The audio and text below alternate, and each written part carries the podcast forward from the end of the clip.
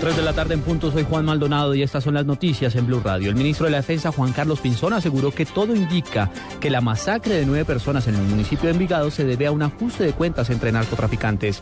Pinzón pidió el apoyo de la ciudadanía para que entregue información que lleve a la captura de los responsables de estos hechos, recordando que existe una recompensa de 50 millones de pesos. Por los golpes fuertes que se le están dando a las grandes cabezas de las bandas criminales y de las bandas delincuenciales, terminan por presentarse riñas o peleas internas entre esos grupos para ver quién queda con el poder. De una u otra manera esas bandas se van atomizando en la medida en que se van golpeando y terminan, como ya se sabe, asesinándose entre ellos, como el caso este que parece haberse registrado allá en el municipio de Envigado. Lo cierto es que la fuerza pública está para proteger a todos los ciudadanos, en primer lugar a los ciudadanos de bien. 3 de la tarde, dos minutos y un trágico accidente acaba de presentarse en el municipio de Suárez, en el departamento del Cauca. Detalles, Carlos Gutiérrez.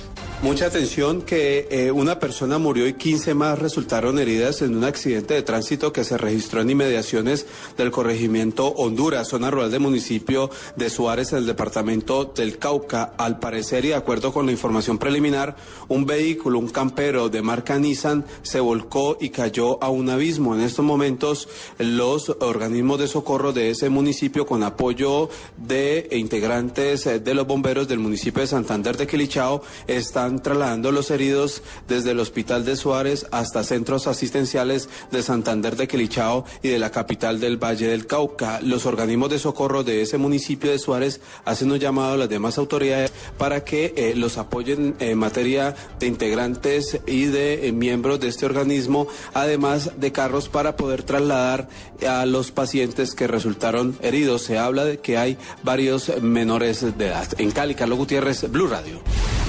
Carlos, estaremos al tanto del desarrollo de esta tragedia que se informa desde el departamento del Cauca. En otro campo de la información, el presidente Juan Manuel Santos salió en defensa de los logros económicos y sociales de su gobierno. Daniela Morales, la noticia.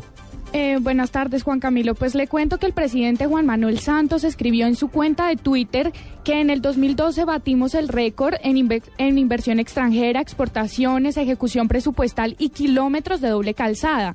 También señaló que el 2012 fue un buen año en cuanto al tema social y económico gracias a la seguridad.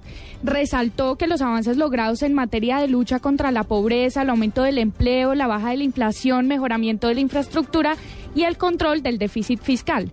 En cuanto al tema del empleo, dijo que Colombia es uno de los pocos países que en los últimos 29 meses ha venido aumentando el número de personas ocupadas eh, sin una sola interrupción. Y por último, hizo énfasis en que se tenía la meta de reducir la pobreza extrema a un solo dígito en todo el cuatrienio y que probablemente ese objetivo se cumplirá pues antes.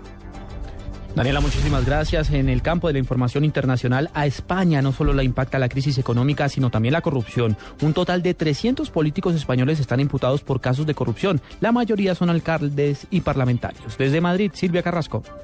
Los más de 300 políticos presuntamente implicados en casos de corrupción tienen una distribución particular en la geografía española. La mayoría pertenece a territorios que tienen costa en el mar Mediterráneo.